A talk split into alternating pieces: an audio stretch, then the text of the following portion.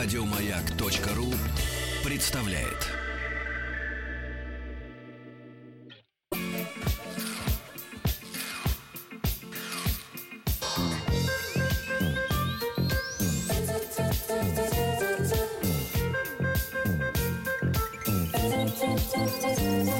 Сергей Стилавин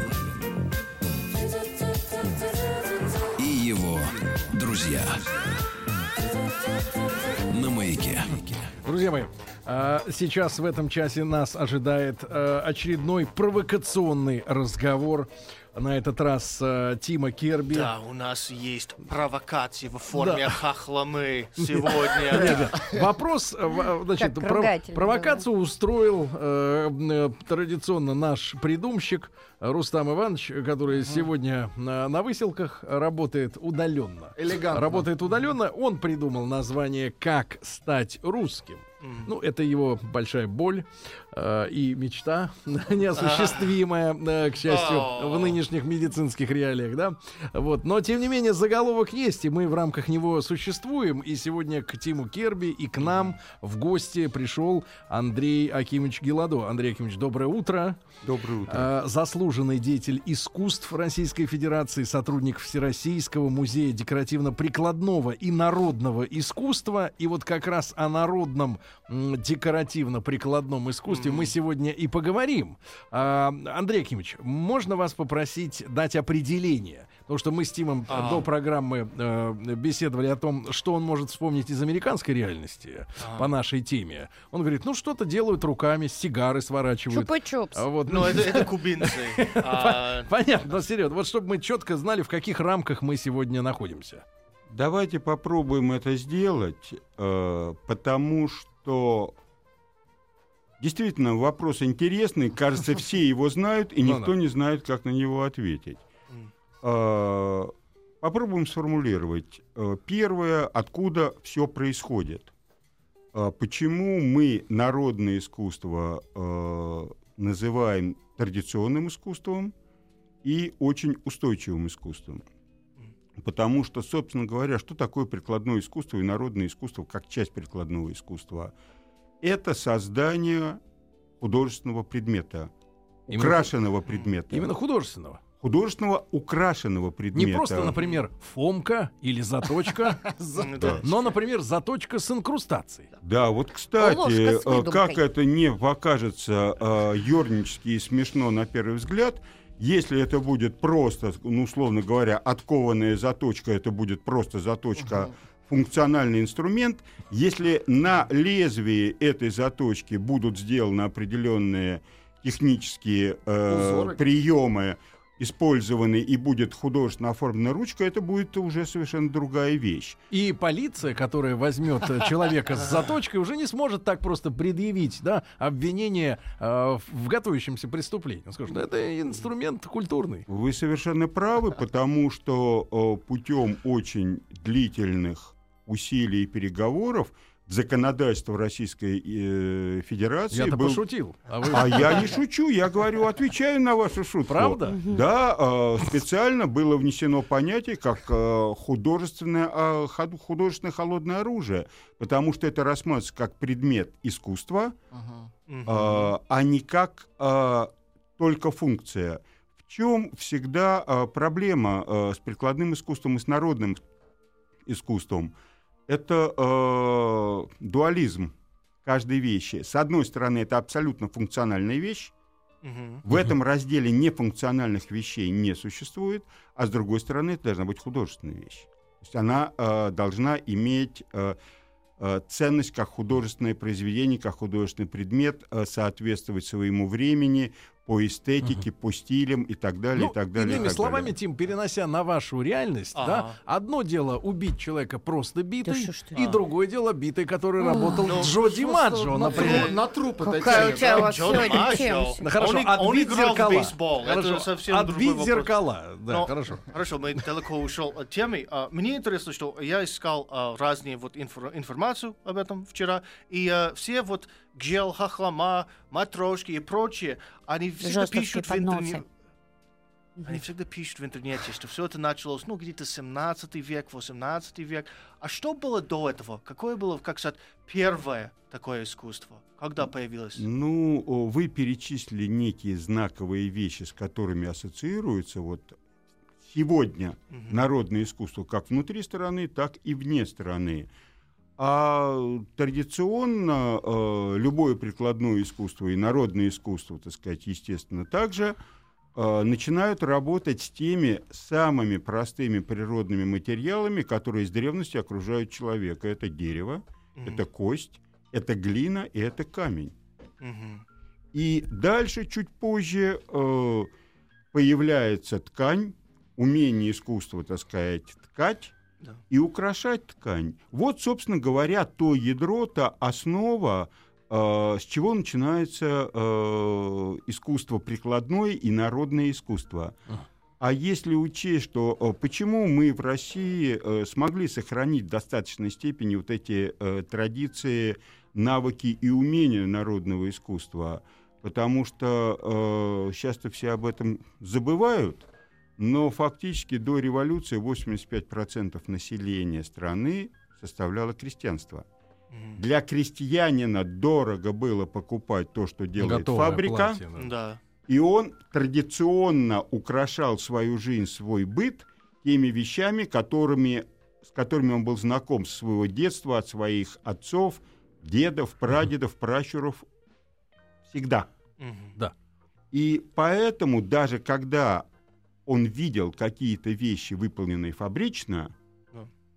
он старался в формате своих навыков, умений, тех материалов, с которыми он работал, воспроизвести вот этот Ага. фабричный образец. А- вот сейчас мы про хохлому Да, можем сказать. Да-да, Андрей Ильич, а важно в этом в смысле вот что подчеркнуть. Э, Когда мы э, говорим народное искусство, промыслы, да, там народно-декоративно-прикладное искусство, э, дореволюционное особенно, да, в памяти встает такой образ, что, мол, каждый умел играть на гармошке, каждый умел вышить э, косоворотку, да, каждый умел ложку сделать, лапти. А сейчас никто ни черта не умеет, потому что есть рынок и есть китайское барахло, да? А это, наверное, все-таки правда где-то посередине. или каждый, было- ли, каждый ли должен был уметь это Или, может сделать? быть, был только один человек в деревне. деревне, кто был ответственный за это. Лапотник один, кузнец А, один, да? Да. там? вот ближе к истине один человек.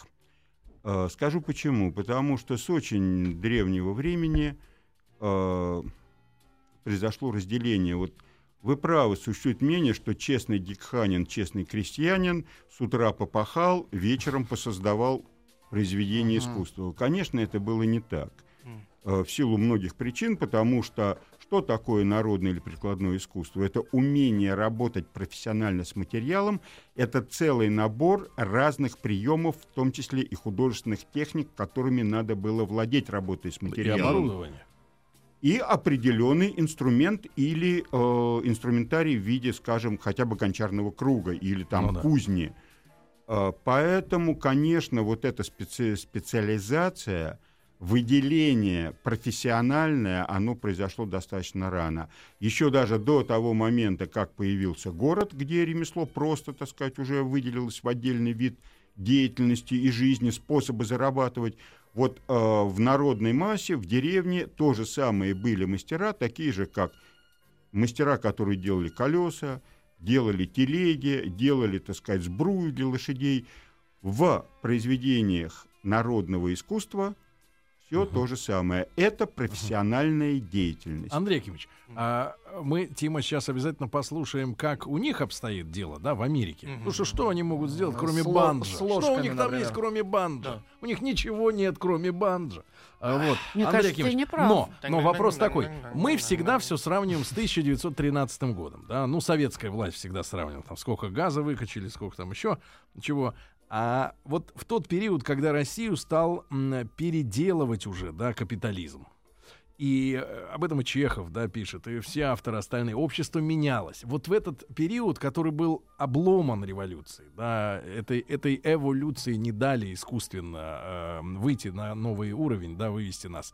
Но перспективы были огромные. Вот в этот период, когда уже все-таки экономическая ситуация была не такой, как, наверное, в патриархальном там 17 веке, 16 тем более, да, все-таки жизнь менялась. Вот тут мы видим, что э, народные промыслы э, начали увидать, да, с ростом промышленного производства в нашей стране. Или народные промыслы убила советская власть, которая все это вывела в разряд музеев, показушных вот Ну этих да, всех остальных. прошлое, народные танцы, народные танцы это утром в субботу, я до сих пор не могу ее дрожь, дрожь берет, когда по центральному телевидению, значит, народные танцы, вот это уже бесит, это все, знаешь, это хочется модern токен, а они всё народные танцы, вот, и все это нивелировалось Или до состояния talking, раздражения, до раздражения. То есть танцы. трудно себе представить, вот да, у нас в стране, ну давайте говорить честно, э, мы бываем, бываем там с Рустамом Ивановичем, которого сегодня нет, во, во многих городах, да, мы видим, как трепетно относятся к своей народной культуре, например, в Казани, да, а там в других национальных республиках, да. У нас же, собственно говоря,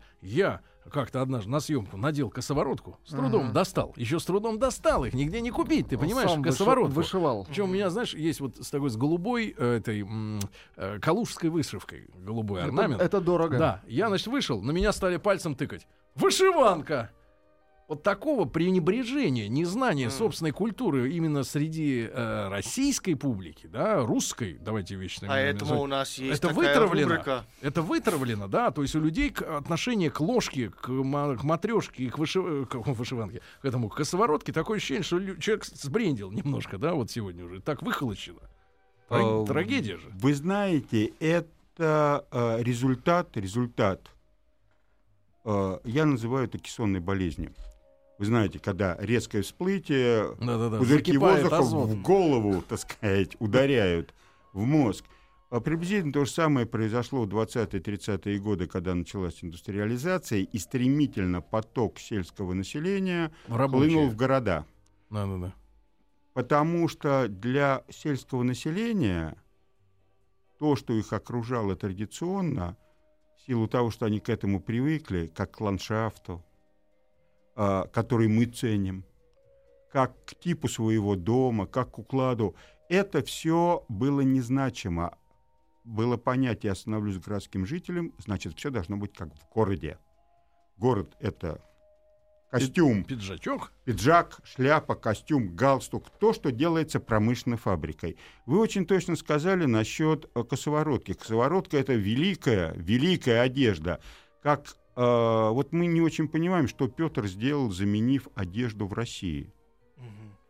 Потому что русская одежда, и косоворотка в частности, удивительно точно приспособлена к образу, форме жизни и быта русского человека и к климату России. Мы все стремительно, так сказать, не хотим помнить то, что Россия северная страна с очень тяжелым климатом для жизни. Я приведу про очень Ну, простой до пример. сих пор в Москве это так. Все одеваются, как будто здесь Италия. Совершенно верно. Ну, А здесь точно. не Италия, здесь зачастую по пять месяцев солнца мы не видим. То есть это совершенно другая жизнь. И когда мы говорим о народном искусстве, э, вот мы сейчас соединим музеи, которые вы упомянули, как некое хранилище архаики, и то, что происходило на самом деле, э, когда Россия стала стремительно капитализироваться э, в конце э, 19-го, начале 20 века. А, Дело в том, что вы совершенно правы. Фабрика сразу начинает вытеснять любой ручной труд, в том числе и художественное ремесло. Потому что фабрика делает что угодно в больших тиражах, соответственно, дешевле. И адаптирует в той или иной степени под вкусы э, своего покупателя. А говорят, даже и формируя их, да, сегодня. вот. Не сегодня я могу сказать, что великий тезис, который нам все время произносят, что рынок формирует, так сказать, спросы, ничего подобного. Начиная с английской промышленной революции конца XVIII века, а в Европе в целом континентальной где-то с 30-х, 40-х годов, спрос формирует производитель. Потому Да, что да. ему надо, чтобы покупали то, что он И он делает. Отсюда рождается уже реклама, пиар, Мы, промоушен мы и так выясняли, далее. мы выясняли в нашей э, программе не раз, да, звучали эти мысли о том, что, например, та же мода, да, ну, мы об Италии сейчас упомянули, да, формули- формируется фабриками по производству ткани. Они говорят, что в этом сезоне, ребята, шейте из фиолетового, и те шьют. По И крайней, говорят, что мере, это модно. по крайней мере, после войны, Второй мировой, вся модная индустрия формируется не модельерами, как мы думаем, и не домами модами, а производителями тканей. Ну да. Это совершенно Поэтому верно. есть выражение по-английски create demand, как создавать требования можно. Так вот, возвращаясь к народному традиционному искусству, действительно, в конце XIX века э, народное искусство и то, что мы сейчас называем народно-художественным промыслом, а это совершенно новое явление по отношению вот к народному искусству, как оно существовало до конца XIX начала XX века, э, стало приходить в упадок, потому что э, продавать невозможно, значит, сокращается людей, которые могут делать, происходит замена одних вещей вещами другими, то бишь фабричными, дешевыми. Мгм. А, и как в Европе, только в 40-е годы XIX века, у нас этот вопрос стал в 80-е годы XIX века очень То острым. есть мы на полвека затормозились. да? А, Это развитие экономическое, это развитие промышленное. То есть мы подошли к этой точке, к которой Европа подошла чуть раньше, но проблематика была та же самая. И мы уткнулись в эту проблему. Кто озаботился этой проблемой и путями э, решения этой проблемы? А, профессиональные художники, профессиональные искусствоведы, Мгм. и те, кто э, ученые, в первую очередь. Почему? Потому что они прекрасно понимали, что без народного искусства а, не просто сохранение национальной культуры искусства, а цивилизационного развития не может быть. Это неотъемлемая составляющая часть именно цивилизационного процесса. Как сохранить? Мгм. И тогда была создана система так называемых кустарных музеев. А, То, что мы сейчас называем музей декоративно-прикладного искусства и народного. То есть Именно вот- тогда. да, Это не именно советское изобретение. нет, это создало э, славное русское земство. Очень интересное, так сказать, явление. Вот они создали Местное эту систему. самоуправление. Да. Да. И они стали профессионально патронировать те, э, теми центрами и теми мастерами, кто в этой сфере был занят. То есть привлекали профессиональных художников, которые э, делали образцы, обучали мастеров э, Копировать, да. копировать и интерпретировать, повышали их общий художественный уровень, то есть начали заниматься образованием художественных мастеров, не просто умение что-то сделать руками, а именно понимать некий э, процесс культурологический, законы развития искусства, стиля, моды и так далее. И плюс ко всему очень важно, они стали создавать э, именно в этом разделе народного искусства и прикладного искусства так называемые эталонные коллекции из старых вещей, в том числе до Петровской э, Руси. Мгм. То есть уже вот на рубеже 20 века. Да. И Из этого вышли те бренды, которые мы Вышли. сегодня знаем как народные. оттуда и вышли. А, и что самое главное, были созданы большие структуры в формате этих музеев, которые занимались продажей вещей очень успешно. И Мгм. в России, и за рубежом. А в каком теперь уже статусе? Как сувениры? То есть, что мы Нет, понимаем? ни в коем случае А не как как сувениры, а именно как произведение искусства. Это принципиально, потому что эти То вещи... Высший уровень, да? Да. Эти вещи, вот сейчас это покажется странным, кто основной потребитель был этих вещей, изделий народно-художественных промыслов? Собственно говоря, это во многом сохранилось и при советской власти. Э, Это культурная образованная часть общества. М, Почему? Для интеллигенции. Конечно. Состоятельная часть общества в определенной степени, то, что во многом сейчас называют средним классом. То есть народ, из чьей среды это вышло, он как бы остался в стороне, да, по, по большому счету. Получает, Ну, получается, ну что да. есть профи, которые делают это для интеллигенции. И интеллигенция себе придумывает, ах, вот какой у нас народ да, потому что мне креативный. кажется, что креативный в- в- народ у нас. в деревне несколько веков назад это, по-моему, было очень недоступно, очень красиво э, раскрашена э, ложка, как А. купить себе. Это было невозможно, да? Пока Или- ешь, вся краска съестся, да? Э, Вот э, очень точно э, суть ситуации отмечена. Почему? А, народ сохраняет и в меру своих возможностей для своего пользования, в меру своего благосостояния, продолжает делать некие вещи для личного пользования. Но всегда возникает проблема.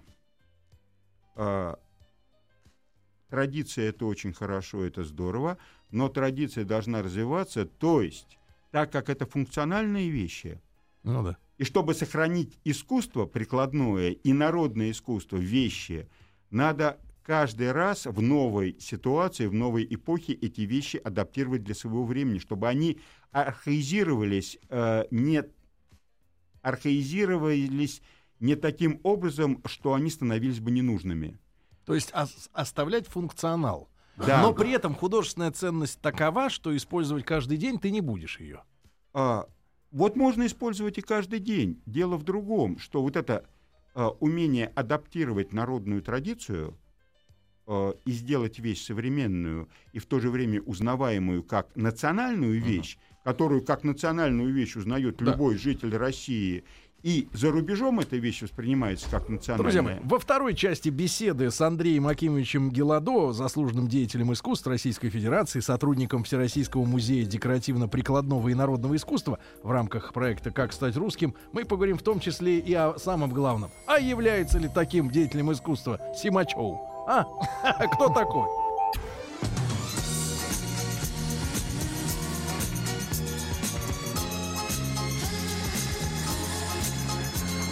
Сергей Стилавин и его друзья. На маяке. Друзья мои, как стать русским, тяготиться этим вопросом, тяготятся двое. А, значит, Один а, Тим- сейчас занят. Тим Да. Керби, Рустам Иванович Вахидов. а, Третий решил для себя этот вопрос, я имею в виду Владика. А, Плачет. В гостях у нас Андрей Акимович а, заслуженный деятель искусств Российской Федерации, сотрудник Всероссийского музея декоративно-прикладного и народного искусства. Мы сейчас доберемся до американского прикладного искусства, но в куларах, как всегда, прячась за спины товарищей, значит, Колосова, то есть, да, Алевтина, подняла вопрос, что я врал про Советский Союз. Ты врал. Врал. Потому что я не знаю, э, какие были у тебя друзья, но я вспоминаю наше детство. Армия Все мы родом из друзья, Советского вот. Союза. И э, в каждой практически семье всегда э, были какие-то предметы гжель, были, э, допустим, там кубачи, были жестовские подносы, там э, вологодское кружево или оренбургский Андрей платок. Что такое кубачи? Вот, э, Кубачи, вот этот московский, кубачи. московский снобизм. Это вот не вот. московский А, снобизм. Нет, Кубачи это уникальное явление. Это аул в Дагестане, А, извините. горный аул в Дагестане, который традиционно занимается а, художественной работой с металлом и в частности с серебром. М. А, очень известный, с блестящими мастерами. А, вот когда мы говорим в плане искусства, а, и мы называем Дагестан, первое, что сразу в образе э, появляется, это кубачи, это кубачинские До изделия. Ленинграда не довозили. М. А, да, тогда вопрос Ничего, вот довезут. сразу же, чтобы закрыть эту тему, эм, э, от Давида Исаковича. Э, Можно вопрос гостю. Ждали Сколько, вопрос. сколько человека часов нужно затратить на вещь, чтобы начать считать ее искусством? А, Вопрос очень интересный, как э, принято говорить. Отвечу очень просто. Э, Зависит от того, кто делает. Он может это сделать за минуту, может за 10 минут, а может работать неделю, может месяц, Мгм. может год. Могу привести простую вещь. Э, Блестящее искусство э, тувинских камнерезов, вот туми- тувинская малая пластика, э, каменная резная, ну, сейчас немножко ситуация изменилась, но традиционно э, эту работу выполняли не профессиональные художники, а люди разных профессий, начиная от чебана, кончая там, я не знаю, э, медиками, э, продавцами, медсестрами и так далее, Шаманами. и, и так далее, и так далее. Да, ке- кем угодно. А почему? Человек в год мог сделать пять вещей, мог сделать одну вещь, а мог вообще ничего не делать. Потому что эти вещи дарились как очень дорогие подарки, с очень большим наполнением семантическим, смысловым родственникам и друзьям. То есть это еще одна сторона народного искусства. То есть мы привыкли, что эти вещи в той или иной серии воспроизводятся, повторяются, но так как они всегда делаются вручную мастером, они никогда не бывают идентичными. Они бывают в одной манере, в одной стилистике, так сказать, э, в одном материале, но если поставить две работы одного мастера, они никогда идентичными не будут. Да, Андрей Кич, а, чтобы все успеть, а, вот те бренды, да, о которых мы э, начали э, так и вскользь упоминать, намекать, э, Гжель, Хохлома, Вятская, Кубачи. э, да, э, дымковская игрушка, да, много чего мы вспомним сейчас. И, и даже та же матрешка. Про матрешку ведь какие же нелепицы пишут, что, мол, типа наши взяли у японцев игрушку. Ну да, и даже говорят, И что чаще всего встречаются китайские поделки в лавках Москвы. Не, ну это сейчас. А, А вот серьезно, вот все вот эти бренды, это... Вот давайте так. э, То, что мы начали с вами обсуждать, вот я позволю себе продолжить. Действительно, вот на этом переломе 19-20 века эти бренды начали формироваться. Почему? Потому что появилась система, которая стала опекать и работать с народным искусством и с мастером, художником народного искусства. Эта система была блестяще закреплена и развита в целую отрасль в советский период. Это была абсолютно отлаженная четкая система. Вот можете представить, единственная страна в мире, начиная с 30-х годов и до распада Советского Союза, которая имела специализированный институт художественной промышленности, который курировал все эти вопросы. И что самое главное, в эту систему, начиная вот с рубежа 19-20 века и весь 20 век, активно был включен профессиональный художник – и вот это взаимодействие, это уникальное явление, почему мы достигли таких э, вершин, результатов, и сейчас в достаточной степени, несмотря на все проблемы, все-таки сохраняем это. Потому что соединение возможностей, знаний, таланта профессионального художника, возможностей, знаний и восприятия э, традиционной культуры мастером как носителем коренным – дало блестящие результаты. Вот это уникальное явление, которое удалось э, в советский период закрепить и сохранить. И я э, могу сказать, что именно в этот период, благодаря усилиям государства, подчеркиваю, государства, эти бренды и сформировались как во внутреннем восприятии в стране, так и во внешнем. Потому что эти изделия, начиная с 1925 года, стали показываться на всемирных выставках, в том числе в Париже 25 года знаменитая выставка Ардеко, в 1937 году в Париже всемирная знаменитая выставка э, э, знаменитая выставка 1939 года в Нью-Йорке, в 1958 э, году в Брюсселе.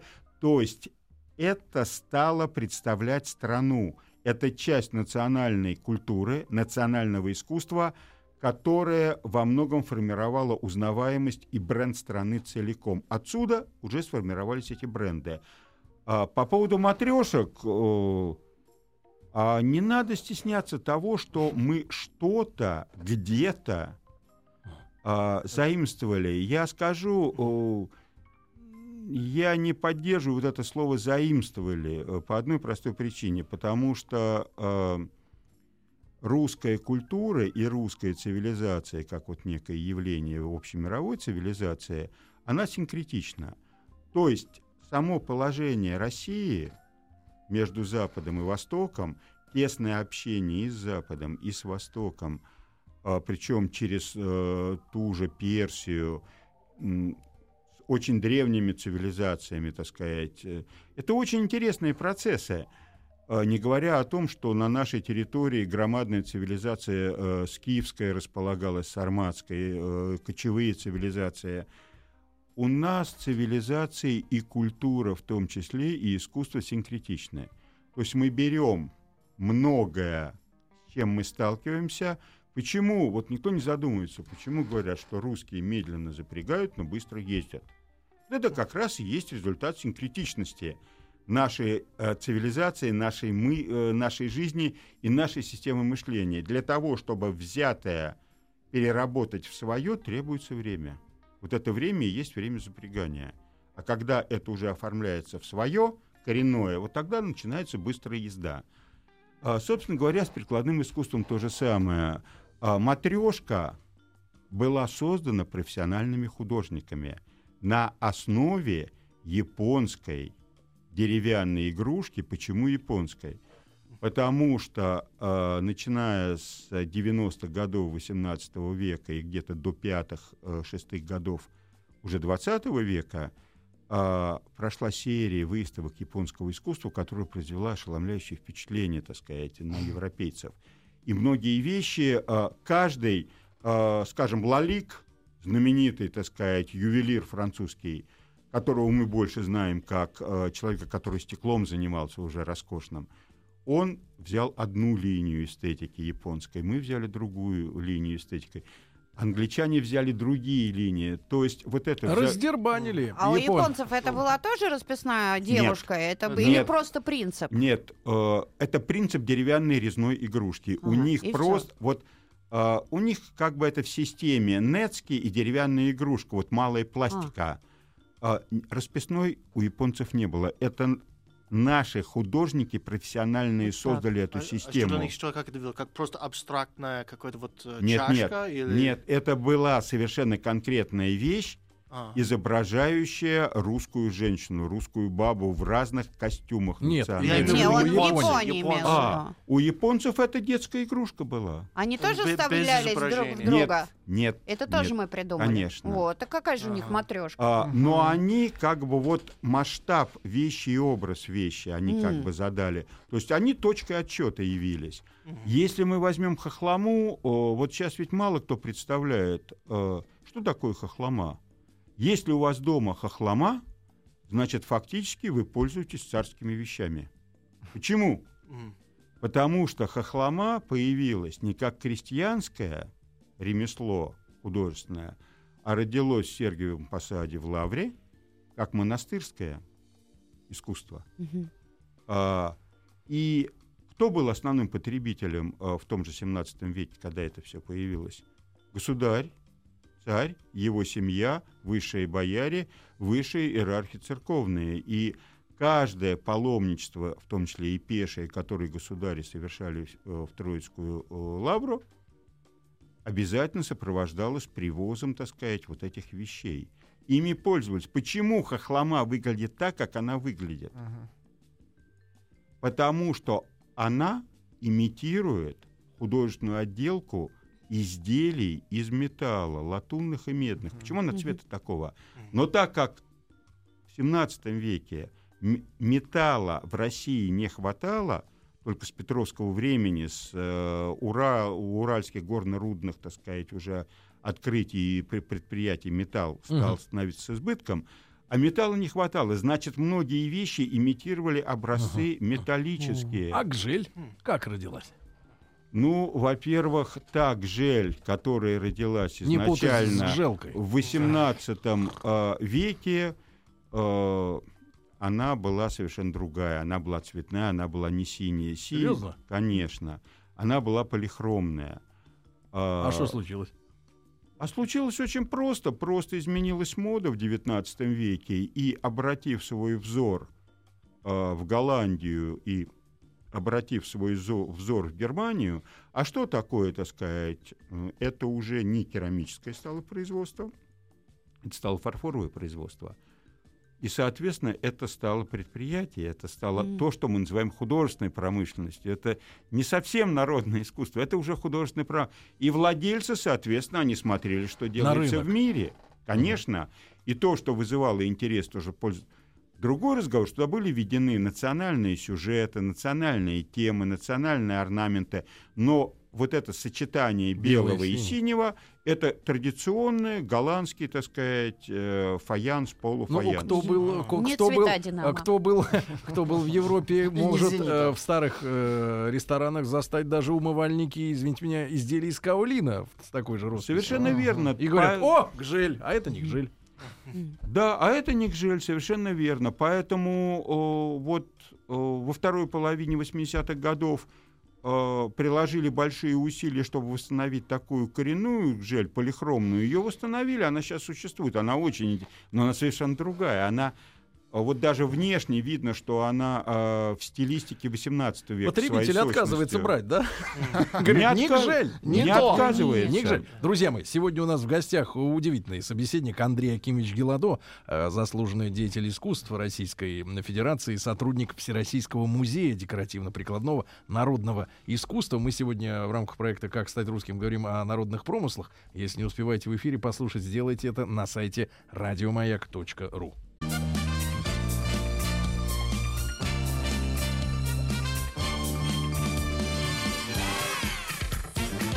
Сергей Стилавин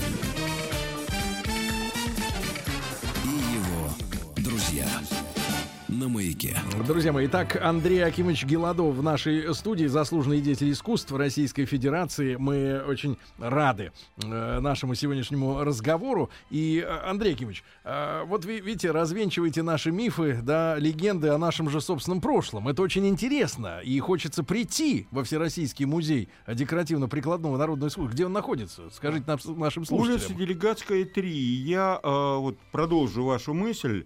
Э, как осознать, почувствовать, стать русским? Ходите чаще в родные музеи национальные, в частности, в музей прикладного, декоративно-прикладного народного искусства на делегацию. Да. Почему? Потому что это то, что аккумулирует наследие, раз, и во-вторых, мы ведь находимся в живом процессе, мы работаем с промыслами.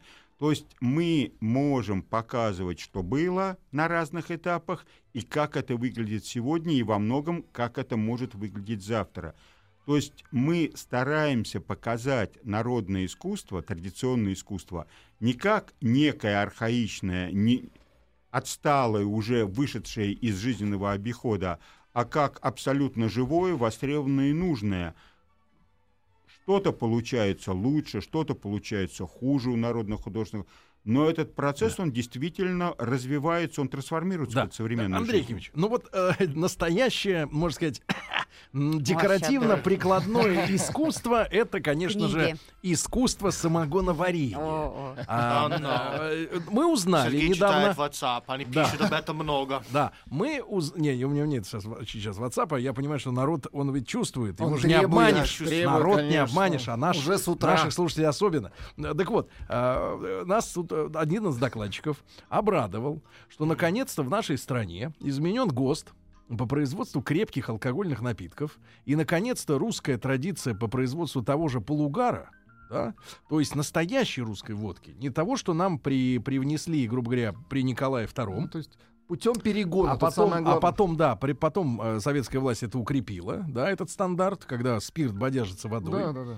А, вот, ведь э, наша культура, она близка к э, уважаемой культуре Ирландии, Шотландии, да, Конечно. когда, э, можно сказать, э, не бодяжат, а э, выдавливают из сырья, выгоняют оттуда, выгоняют оттуда, выгоняют оттуда демона. Вот, и, и э, значит, перегонка, правильно, наша национальная традиция, правильно? Они вовсе не то, что мы нас заставляют пить сто лет последние, да? Не это. И, э, Андрей Кимович, в каком состоянии вот это искусство самогоноварения, оно находилось до революции?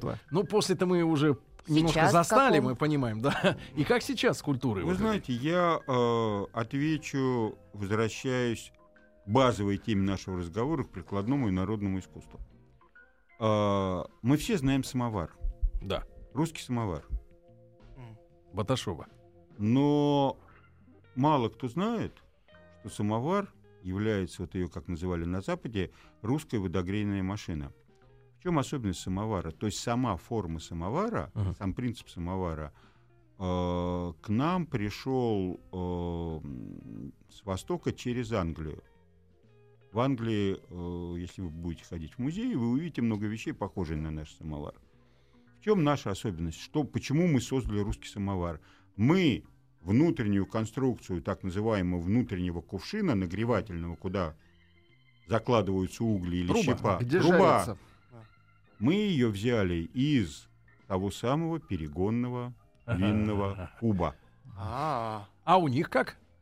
А у них снимается корпус и кладутся угли просто там жаровня. Поэтому- Внизу, да, где-то? Да. А у нас фигачит. Поэтому мы смогли... У них самовары небольшого размера, а у нас труба позволила делать большого объема предмет. Какие мы То есть, молодцы, а. э, скажем так, э, великая формула э, веселья Руси питье в той или иной степени отражается, конечно, на предметном мире, и, соответственно, весь набор стопы, кувшины, э, графины, штофы, Стаканы. подносы, Это рюмки. очень-очень развитая индустрия. Конечно, потому Это что культура уже. да, требовался громадный набор предметов, в том числе и в деревенской жизни. Только там могли быть э, вещи из керамики глиняные, могли быть вещи, так сказать, э, выполненные из бересты, э, деревянные, расписанные, резные.